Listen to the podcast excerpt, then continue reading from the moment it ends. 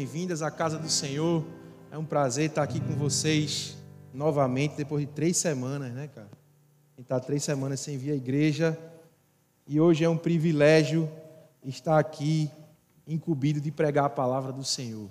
Nosso bispo hoje estará em Pombos confirmando mais 35 ovelhas queridas que se tornarão filhos na Anglicana Salvador, pastor Lucena, e é um privilégio estar aqui nessa tarde. Sejam muito bem-vindos.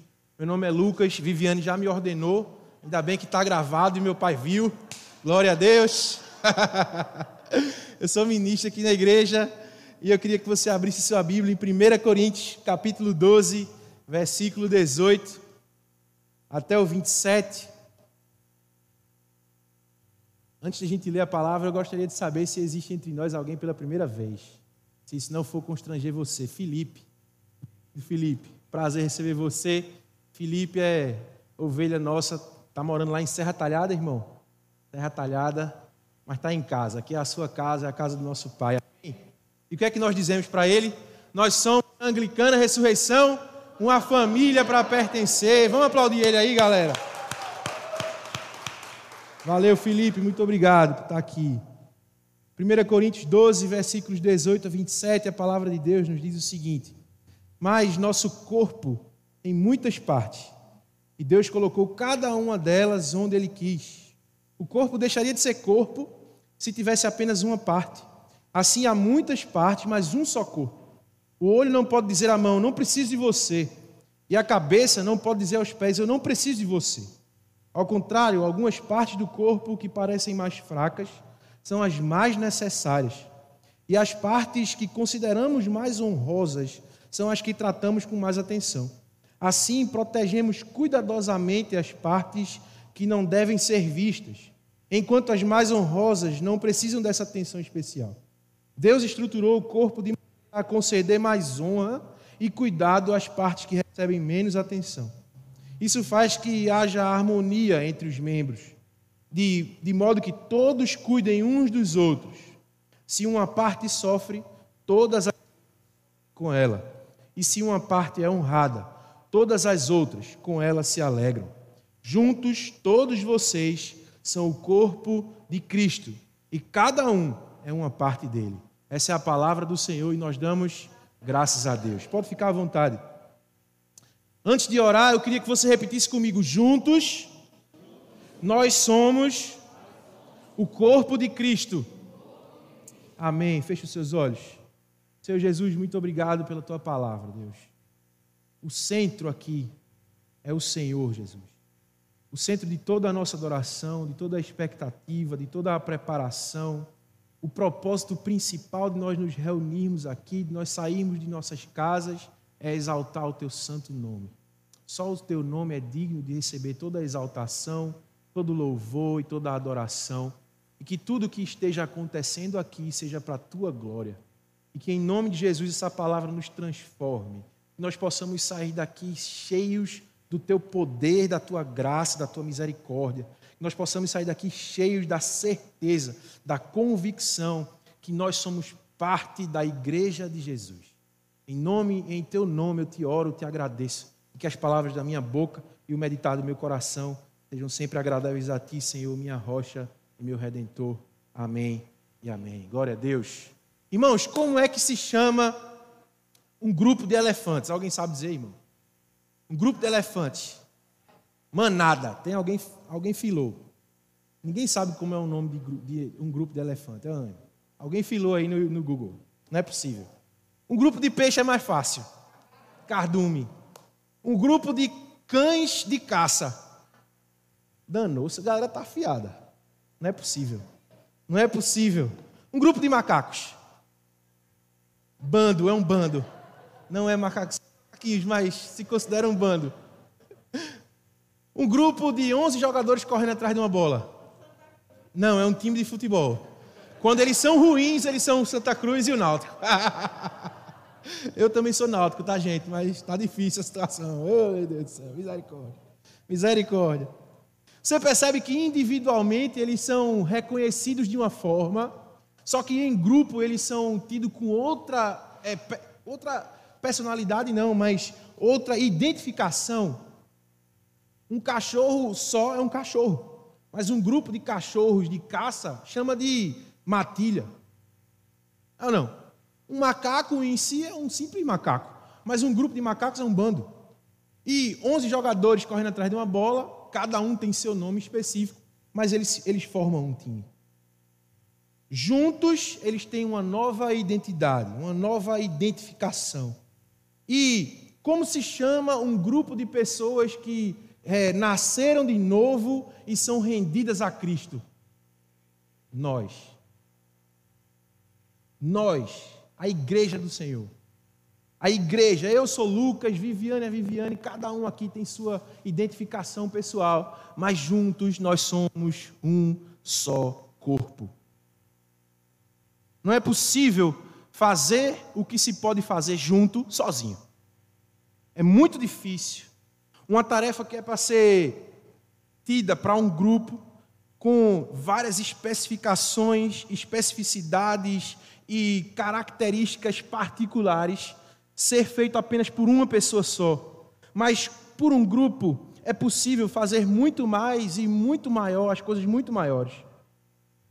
1 Coríntios 12, 20, ele diz assim: há muitas partes, mas um só corpo. Existem muitas partes num corpo, nessa metáfora que Paulo traz para nós. E um grande exemplo disso aqui nessa igreja, a gente pode olhar para diversos movimentos que nós temos. Por exemplo, ninguém consegue fazer um crossword sozinho. Ninguém consegue fazer uma conexão sozinho. Alguém aqui consegue fazer um cursilho só, irmão? Aquele tanto de de rolho que tem, tanto de momento especial que tem, não é possível fazer sozinho. Mas juntos é possível sim. E nós, esse ajuntamento de pessoas, esse conjunto, ele se torna necessário, ele se torna poderoso, e esse poder, ele tem edificado essa igreja aqui, pela união de muitas pessoas e pela unidade onde elas estão centradas e alinhadas. É muito importante a gente perceber que unidade e união são coisas diferentes. A união é quando as pessoas se aproximam, é quando o grupo está junto. A unidade é quando todos estão alinhados em um só propósito.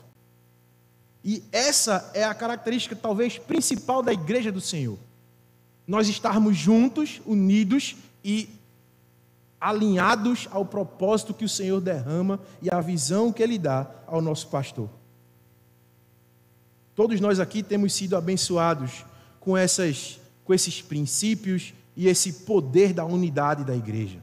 Juntos nós somos o corpo de Cristo, juntos nós somos as mãos que servem, juntos nós somos os pés que vão em direção ao perdido, juntos nós somos o abraço que colhe, juntos nós somos a boca que compartilha do amor do Senhor, juntos nós somos o coração que ama. Nós não somos talvez reconhecidos é, por uma igreja que tem o, o louvor mais legal do mundo, apesar de ser muito legal, eu acho. Glória a Deus, viu, Marquinho? Parabéns. Mas nós somos reconhecidos pelo acolhimento diferente aqui na igreja. Muitas pessoas que passaram por aqui e passam, elas testemunham que elas são acolhidas de forma diferente. E esse acolhimento não é feito por uma só pessoa e por um só time. Ela é feita pela igreja do Senhor. Nós somos esse time. Nós somos esse corpo que acolhe as pessoas que precisam de acolhimento.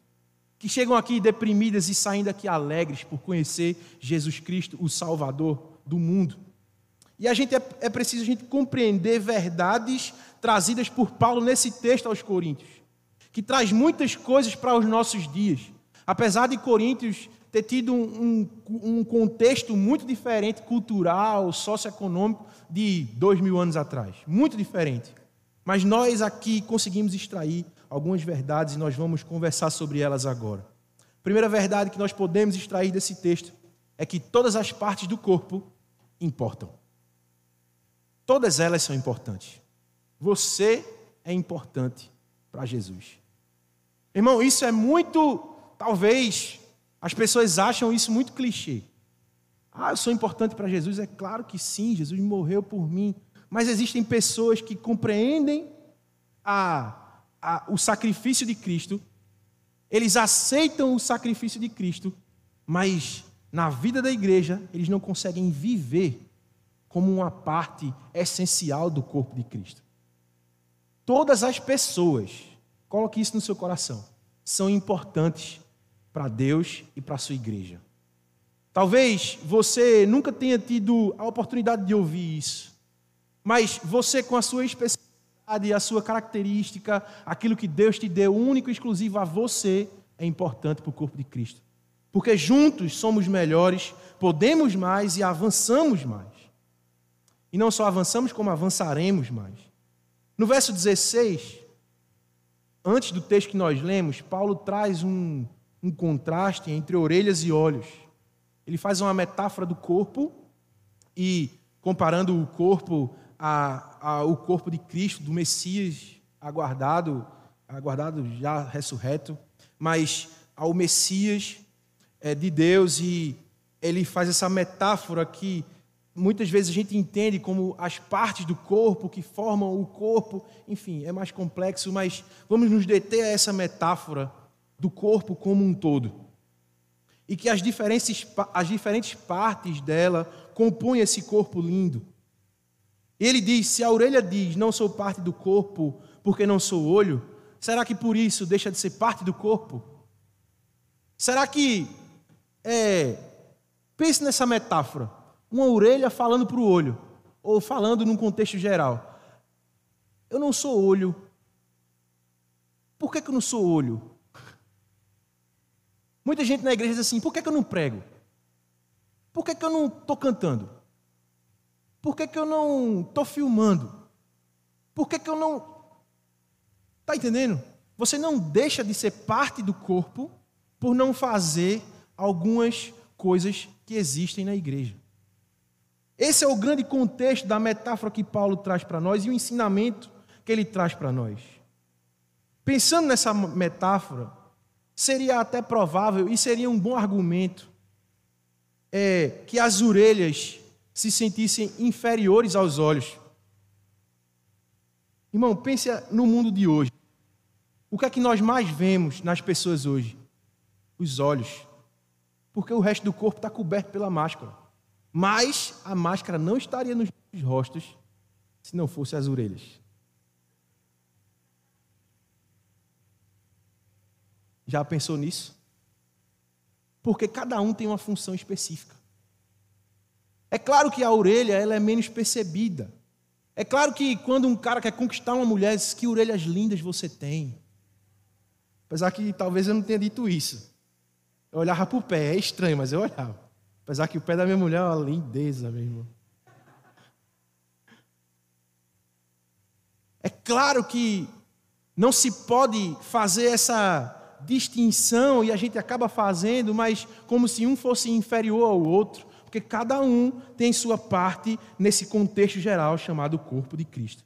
É possível que ninguém dê importância às orelhas, a não ser aqueles que têm algum problema com elas, algum problema estético, algo que talvez ele saia um pouco da forma, não é, irmão? Mas os olhos sempre são cobertos do maior cuidado. Nós vemos hoje em dia a importância que os olhos têm. Quando nós temos servos aqui na igreja que precisam estar de viseira para proteger os olhos. Eu trabalho em UTI e uma das coisas que eu comprei foi Face Shield, um, um, tipo um capacete que protege os meus olhos de respingos contra a contaminação do coronavírus. Então, imagine que nós cuidamos dos olhos, muitas vezes como nós não cuidamos das orelhas. Isso gera impressão de inferioridade. E muitas pessoas na própria igreja, dentro dela, também podem ter um sentimento assim. Tipo assim, eu não sou importante, porque eu não, sei lá, meu irmão, eu não preparo a mesa do sodalício aqui, eu não sou do sodalício. Tem pessoas que pensam assim. Isso é uma síndrome de, de orfandade, que não é o nosso foco aqui. Porque Deus é o nosso Pai, Ele nos ama, Ele nos dá, Ele nos dá é, posicionamento, nos posiciona como herdeiros. Nós somos seus filhos. Isso, isso não, não nos resta dúvida.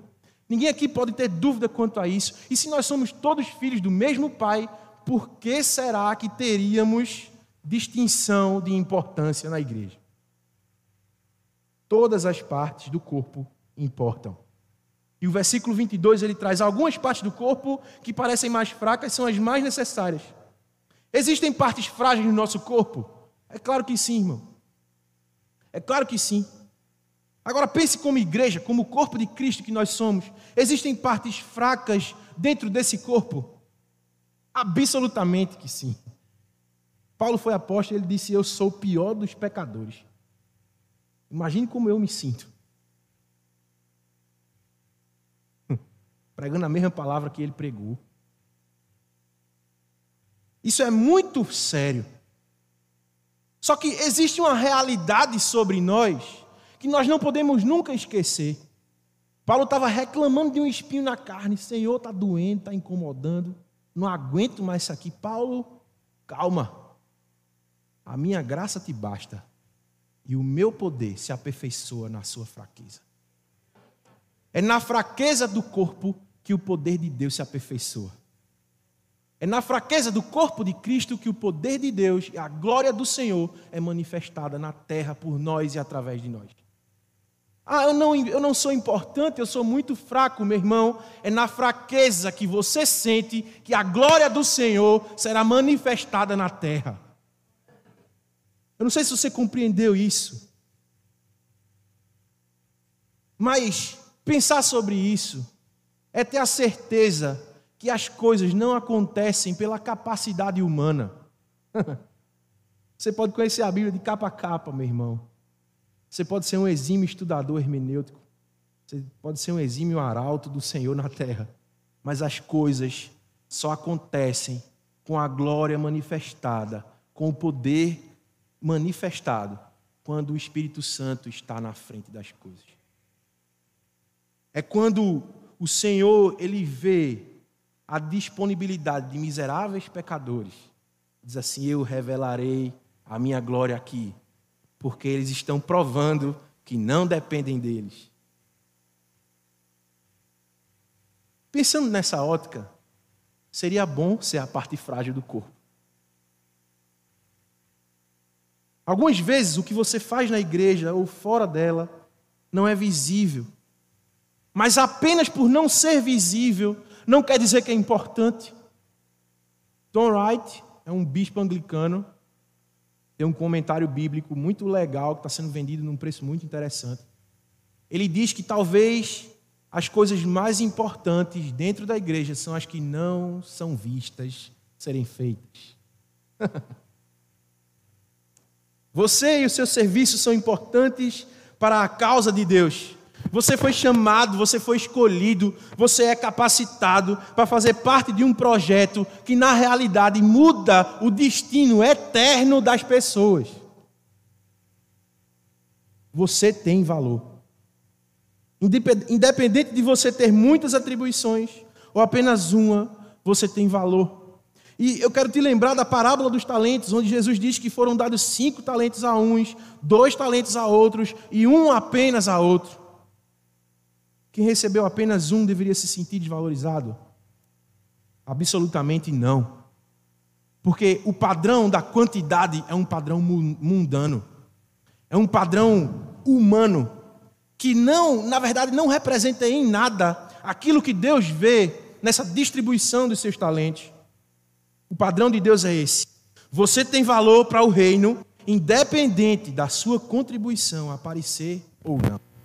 Afinal de contas, você serve para aparecer ou para engrandecer e avançar com o reino de Deus na terra? Vale a, a reflexão, irmão. E veja o que Paulo escreve em Coríntios 15, 1 Coríntios 15, versículo 58, ele diz: Portanto, meus amados irmãos, sejam fortes e firmes, trabalhem sempre para o Senhor com entusiasmo. Ele não diz aqui, pregue sempre ao Senhor, toque sempre na igreja ao Senhor com entusiasmo ou sempre fotografe ao Senhor com entusiasmo. Ele diz: trabalhem para, para o Senhor sempre com entusiasmo, pois vocês sabem que nada do que fazem para o Senhor é inútil.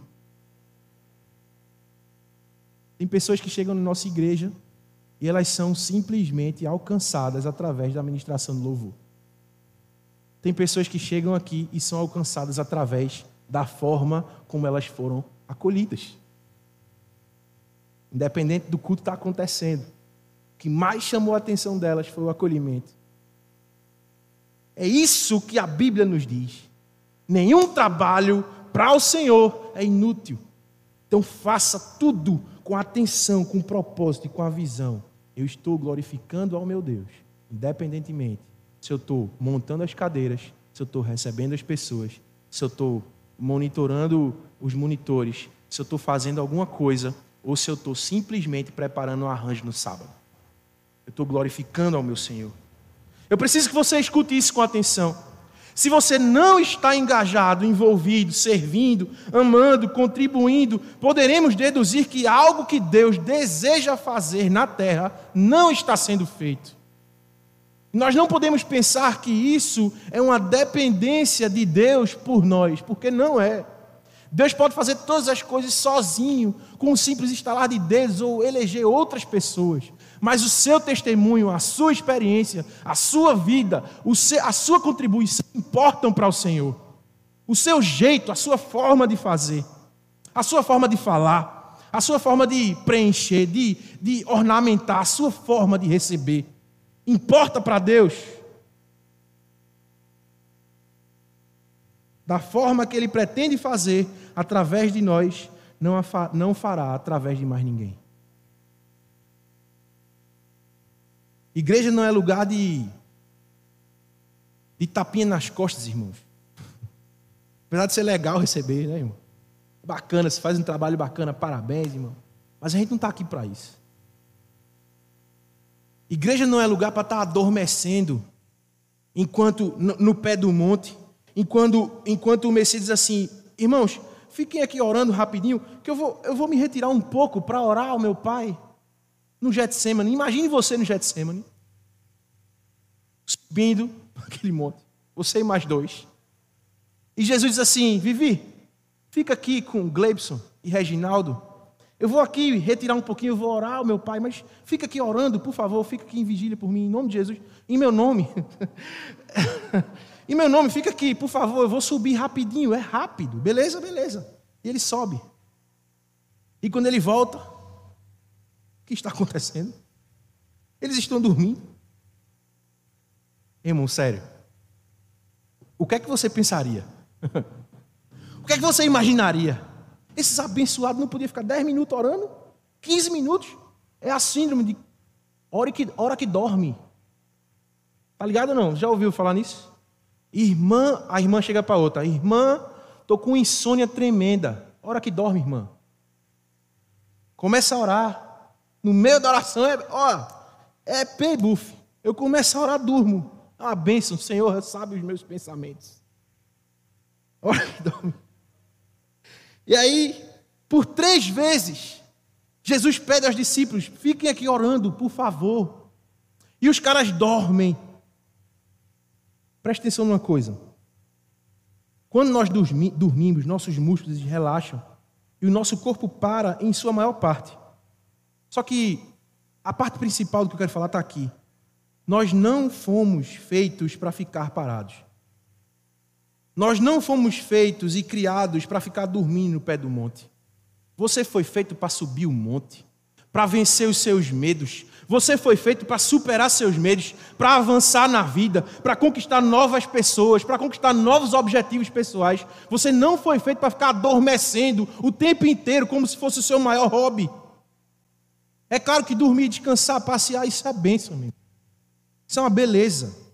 Relaxar, todo a gente precisa no fim de uma semana cansativa de trabalho. Mas a vida não acontece para quem está dormindo. A gente não aprende o que a gente precisa quando a gente dorme demais. A gente não conquista o que a gente pode conquistar quando a gente passa mais tempo dormindo do que investindo em nós mesmos a gente deixa de viver aquilo que Deus sonhou para nós vivermos, quando a gente opta, quando a gente dá a prioridade a simplesmente dormir. Quando alguém na igreja decide parar de fazer o que Deus o chamou para fazer, o restante do corpo trabalha muito mais. Quando você decide parar, imagine o cursilho, irmão, quem trabalhou aí em alguma coisa, o bicho está pegando lá no serviço, e duas pessoas resolvem sair para dormir. O que é que acontece com quem fica? Sobrecarrega. Imagine se de repente a sua perna direita resolve parar de andar. O que é que você vai fazer? Você vai pular para se locomover. Hoje em dia, graças a Deus, a gente tem, tem a cadeira de roda, né? Bota uma cadeira de roda, empurra, vai-se embora. Mas se não, como é que se locomoveria? Os braços precisariam de fazer muita força para se locomover com duas muletas. A sua perna esquerda teria que fazer muito mais força para sustentar o peso do seu corpo, que está distribuído para os seus braços. Você sobrecarrega o resto do corpo quando você não faz a sua parte. Quando um de nós se nega a fazer sua parte, alguma necessidade não é atendida, alguma vida não é transformada, e preste atenção. Quando alguém no corpo de Cristo se nega a fazer sua parte, alguém está de malas prontas para o inferno. Isso é muito sério. Quando nós todos fazemos nossa parte, nós mudamos o destino das pessoas eternamente. As pessoas passam a saber quem é Jesus. E infelizmente essa realidade acaba sendo desconsiderada por muitos que estão alheios a esse mundo que vive relativizando tudo. ah, é relativo. Ah, é relativo. Tudo pode. Os direitos, os deveres. Ah, porque ninguém pode falar nada. Ninguém pode falar. Tudo é relativo. E outros acabam se justificando. E aqueles que se justificam demais acabam se perdendo em suas mentiras e em suas próprias desculpas. E existe uma justificativa que, na verdade, não deveria nos parar. E ela é a seguinte: o meu passado é uma mancha que ofusca o meu presente e põe em dúvida o meu futuro. Algumas pessoas deixam de servir na igreja por ter vergonha do que fizeram no passado. Algumas pessoas deixam de servir na igreja para não serem identificadas como alguém que trabalha para a igreja. Algumas pessoas deixam de na igreja por ter vergonha de anunciar o evangelho. Enquanto a Bíblia nos diz: Eu não me envergonho do Evangelho, porque ele é o poder de Deus para a salvação de muitos. Deixa eu te falar a segunda verdade que tem tudo a ver com isso que a gente está conversando. O seu passado não desqualifica, não desqualifica você. Na realidade, ele prepara você. Você consegue imaginar alguém que só consegue dirigir olhando para o retrovisor? O tempo inteiro? Você consegue isso? Deixa eu te contar uma história. Uma vez, a gente nem era casado ainda, muito tempo isso. Namorava. Eu peguei uma carona com a minha sogra, que pegou um táxi na frente do restaurante que ela tem. Certo? Por sinal, podem almoçar nos Pargos. Então, ela saiu no final do trabalho dela, pegou um táxi, seu Zé, ele é falecido, e ele tinha um Voyage branco, bem velho. Ele já tinha dificuldade, muitas dificuldades de visão, ele já tinha dificuldade de locomoção, enfim. O cara estava, né, já trabalhando ainda pela necessidade. E aí, cara, eu estava sentado atrás e a gente ia aqui depois, já, sabe a, a bifurcação do cemitério? Que uma faixa é vindo, outra é indo. E lá via seu Zé. Seu Zé era de um jeito que ele não via um cachorro na frente dele, ele passava por cima. É verdade mesmo. A gente estava dentro de um carro, ele passou por cima de um cachorro uma vez. Ele não enxergava nada. A gente era muito corajoso. E aí, lá ia seu Zé. Passou de frente ao cemitério, ele conversando com a minha sogra, com o Luciene. Luciene conversando com ele. E ele, de repente, estava chegando próximo do canteiro. Luciene, seu Zé, o senhor está cego que não está vendo, não. E ajustou o retrovisor dele. Eu fiquei assim olhando, eu disse, meu Deus. Será que ela pensa que ele dirige olhando para o retrovisor? Não é possível. Não é possível. Quem poderia pensar, imaginar alguém dirige só olhando para o retrovisor? Quem só olha para o retrovisor não tem atenção naquilo que está na sua frente, irmão. Deu para entender? Ninguém fica preso no retrovisor. Agora, você consegue imaginar alguém que vive preso ao seu passado? Muitos de nós conhecemos pessoas assim. Talvez muitos de nós aqui estão presos aos seus passados. Deixa eu te falar uma coisa. Aleluia. Aquele que vive preso ao seu passado não vive o destino profético que tem para viver. Seu, sabe aquele filme O Teu Passado Te Condena? Na, a realidade de Jesus Cristo é o seguinte: o teu passado não te condena, porque não existe condenação para aqueles que estão em Cristo Jesus. Você pode aplaudir o Senhor em nome de Jesus Cristo. Não tem condenação mais para aqueles que estão em Cristo Jesus. Não existe mais. A Bíblia diz que aquele que crê em seu coração, confessa com a sua boca que Jesus é Senhor, está salvo está na glória do Senhor com ele viverá eternamente, partilhando da sua mesa, vivendo em adoração contínua e servindo uns aos outros em comunhão eterna, uns com os outros como um corpo só, aquilo que nós somos. Aleluia! Você consegue compreender a realidade que existe sobre nós? É muito maior do que aquilo eu não importo para as pessoas. Eu não sirvo para nada na igreja. É muito maior do que essa pequenez da necessidade que muitas pessoas precisam ter de estar sempre querendo aparecer. Tem gente que sai até da igreja. Tem gente que monta até a igreja. Por causa disso. Pare de focar no teu passado. Para de olhar para trás longe de Deus, como se isso desqualificasse você. Ou pare de lembrar do seu passado com água na boca, como se aquilo desenvolvesse orgulho no seu coração, como se fosse um instante de troféus, aquilo que você fazia antigamente. Meu Deus, com saudade dos pepins e das cebolas do Egito. Está amarrado de Jesus Cristo. Esse comportamento, querido, só nos prende. Quem anda para frente com segurança para trás? Ninguém. Se posicione como filho, porque Jesus ele nos reconciliou, ele nos deu a bênção da paz do Senhor para vivermos livres o nosso destino profético. É impossível falar nisso sem voltar à mulher do primeiro sermão dessa série. Aquela mulher que, que era chamada de mulher na Bíblia. É impossível não voltar para ela. Quem ela era? Ela era uma prostituta daquela cidade. Alguém que influenciava mal as jovens camponesas da época que não arranjavam um casamento. Alguém que investia de forma errada suas economias, porque comprava do perfume mais caro para poder o passe dela valer mais, sacou? Jesus transformou aquela mulher e a, e a fez influenciar em favor do reino.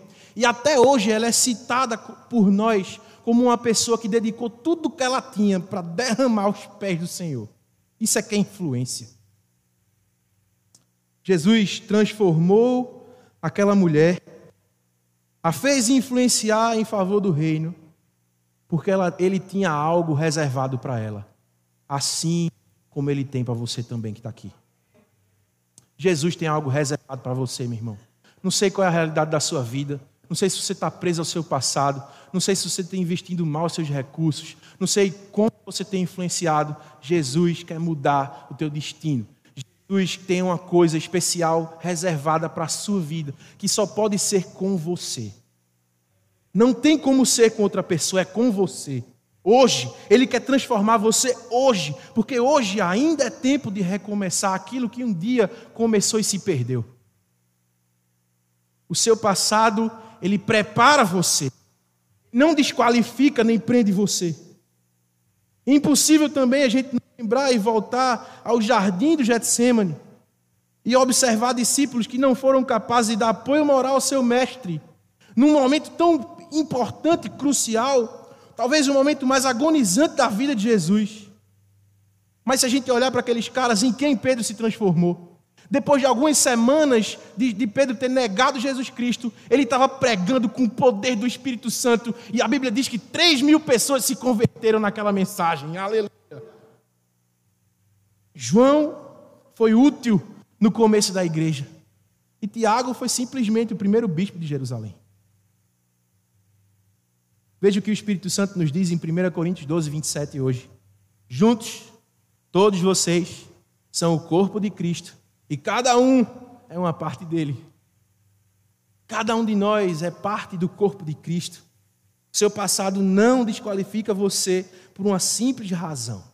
Quando a sua fé beija a graça de Deus, é impossível que nós sejamos os mesmos. Deixa eu repetir isso para você. A graça de Deus, como diz John Bevere, é o poder de Deus. Quando a nossa fé se une ao poder de Deus, é impossível nós nos mantermos as mesmas pessoas. É, é impossível nós não sermos transformados. Nós somos transformados. E a terceira verdade, para a gente concluir hoje à noite, é que não tem a ver com a sua habilidade, mas sim com a sua disponibilidade. Sabe, eu tenho certeza que você conhece alguém que relaxa diante daquilo que presta de serviço na casa do Senhor, por saber fazer aquilo bem demais. Eu fui assim. Eu fui assim, cara. Eu tocava guitarra na igreja. E quando precisa, o ministro ainda pode me acionar, eu atendo suas solicitações, viu, ministro? Eis-me aqui. E aí, cara, eu tinha tanta segurança naquilo que eu fazia, que eu nem ligava para ensaio. Eu nem ligava para aprender música nenhuma. Porque eu, quando alguém dizia assim, é tal música, eu escutava ela a semana todinha, eu aprendia a harmonia dela, chegava na igreja, pá, pá, pá, tocava, acabou. A palavra de Deus diz que a gente não deve fazer a obra de forma negligenciada. Não negligencie a obra do Senhor. Hoje eu me encontrei nervoso para pregar a palavra do Senhor. E é assim que nós precisamos estar diante do serviço que nós prestamos. Sabe por quê? Porque quando a gente está nervoso, a gente prova para nós mesmos que aquilo não depende de nós. Nem pode. A gente não pode estar aqui confiado na nossa técnica em homilética. Sabe por quê? Porque a gente nem lembra das aulas de homilética, irmão. Não lembra. A gente está aqui confiado no poder de Deus, confiado no Espírito Santo. E você, quando estiver servindo, confie no poder de Deus, confie no Espírito Santo. Quando alguém, quando o Espírito Santo soprar no seu ouvido assim, diga a essa pessoa que Jesus ama ela, diga em nome de Jesus Cristo, porque você está confiando no poder do Espírito que capacita a todos nós para servirmos na igreja. Disponibilizamos a nossa vida e não confiados simplesmente em nossas habilidades. Sabe, tem um momento do cross que eu acho incrível. E todo crosswords a galera bate em mim porque eu demoro naquele momento. Eu disse, meu irmão, relaxa. Relaxa, irmão. Irmão, é palavra de conhecimento que sai de Deus revelando. É uma coisa incrível, é lindo demais. Tem pessoas nesse plenário que vi, ouviram, que receberam palavra de conhecimento do Espírito Santo, não foi de mim, porque eu não sei a vida de quem está sentado. É isso. Não depende da nossa habilidade, não depende da nossa, da nossa técnica, da nossa habilidade, depende da nossa disponibilidade em abrir o nosso coração e dizer assim: Senhor, eu sou miserável pecador, mas no que depender de mim, faça a sua obra e manifeste o teu poder. Porque a glória é tua, o poder é teu, o louvor é teu, a honra é tua, o lugar é teu, tudo é teu. Isso não quer dizer que a sua presença não importa, a sua presença importa. A sua adoração muda Deus? Não, mas ela importa. Deus continua sendo Deus se você adorá-lo em espírito e em verdade ou não. Mas a sua adoração sincera, singela, importa para impactar outras pessoas que precisam aprender a adoração de verdade. Seu sorriso importa? É claro que sim. O aperto dos seus olhos hoje em dia importa? Óbvio. que a gente sabe que você está sorrindo. Seu abraço importa? É claro. Hoje em dia está meio difícil, mas importa. Queria dizer para você que está em casa, a sua presença aqui na igreja, ela é importante. Talvez você não tenha vindo ainda porque você não esteja seguro, mas a sua presença aqui também é importante para Deus. É importante para o corpo de Cristo. Nós somos família, nós somos um corpo só, um só corpo, e você também é importante para nós. Se você estiver pronto para vir, nós estaremos prontos para te receber. Em nome de Jesus. A nossa família, talvez mais numerosa aqui, existe uma disputa enorme entre Vivi e Marquinho. Né, irmã? É difícil, irmão. Porque os dois têm a ouvido na parada. Eu não, Vivi? Sua sogra está ali, a de Marquinho, a, a sogra de Márcia também. Tem aquela coisa. Mas uma coisa muito importante dessas duas famílias é que toda a família está envolvida no serviço do reino. E eles todos estão ocupados e se ocupando, dedicando sua vida ao Senhor. A sua história importa, a sua voz importa, as palavras importam, os dons que o Espírito Santo te deu importam, a sua generosidade importa seu encorajamento importa, porque quando você dá uma oferta, seu dom faz a diferença. Quando você ora, a sua fé move o coração de Deus. O inferno treme, porque o Senhor está sendo movido por você. Você convida alguém para a igreja e esse convite muda a eternidade de alguém. Quando você cumprimenta, quando você ouve, quando você abre a sua casa, quando dá uma roupa que não usa mais, ou simplesmente quando você compra uma roupa para honrar outra pessoa. Isso tudo mostra o amor de Jesus que está em você. E maior é o que está em nós do que aquilo que está no mundo. Não tem a ver com habilidade,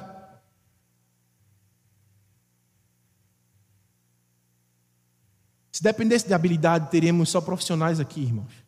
Não teríamos voluntários.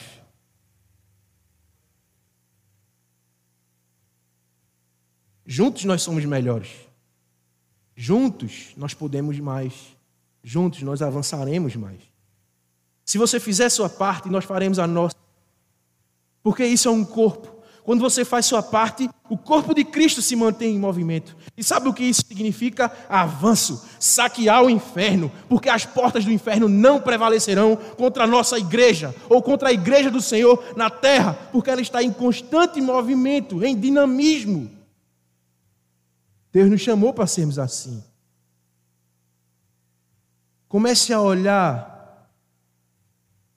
as vidas restauradas, alcançadas pelo movimento do corpo de Cristo que existem ao seu redor.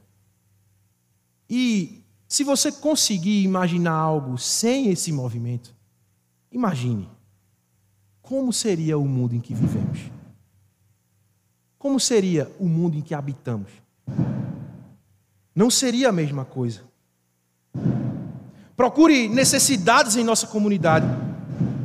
Porque não na nossa cidade, mas nos bairros todos, nos lugares onde nós estamos inseridos, nós podemos fazer a diferença quando nós avançamos o reino de Deus. Misericórdia, está amarrado, né, irmão? Vamos, vamos ler de novo o verso 26 do nosso texto. Se uma parte sofre, todas as outras sofrem com ela. E se uma parte é honrada, todas as outras com ela se alegram. Por favor, alguém, olha se é o conserto daqui da igreja. É fogos? Está amarrado. Era bom a chuva para apagar. Se uma parte do corpo sofre, todas as outras sofrem com ela. E se uma parte é honrada, todas as outras com ela se alegram. Só que isso não é automático e nem instantâneo. Depende da nossa decisão e intencionalidade de sofrer com os que, com os que sofrem e, e se alegrar com quem se alegra. E uma decisão, ela requer disponibilidade. Porque ninguém pode decidir sofrer com quem, com quem sofre se não estiver disponível para sofrer junto. Muitas pessoas, inclusive na própria igreja, são indiferentes à dor do próximo, como se não fossem parte do corpo. E é preciso lembrar que juntos nós somos melhores, podemos mais e avançamos mais. A unidade nos leva a viver novos níveis, como um corpo de Cristo. E, e esse, esse princípio chamado unidade é a chave para que a dor do próximo seja a nossa dor também. É a chave para que a alegria, a conquista do próximo não desperte inveja no meu coração, mas gratidão por aquilo que Deus fez na vida dele. Romanos 12, 15 diz: Alegre-se com os que se alegram e chorem com os que choram. Guarde uma coisa no seu coração: juntos nós somos melhores, nós podemos mais nós avançamos mais. Para a gente concluir, existe uma parábola na Bíblia que ela traz muito o exemplo muito claro de que todas as vidas importam é a parábola das ovelhas. Onde o pastor ele deixa 99 para buscar aquela que se perdeu. Ele deixa 99 porque aquela que se perdeu é importante para todo mundo. Aquela que se perdeu também foi criada para viver em comunidade. Porque nós não fomos criados para ser ilhas espalhadas na terra, diz Rick Warren. Ele diz que nós fomos criados para viver em comunhão, em comunidade. Então a sua vida importa. Em unidade, nós somos mais fortes e vamos mais longe. Versículo 27 diz: Juntos, todos vocês são o corpo de Cristo e cada um é uma parte dele. Irmão, eu quero te pedir, em nome de Jesus, que você feche os seus olhos.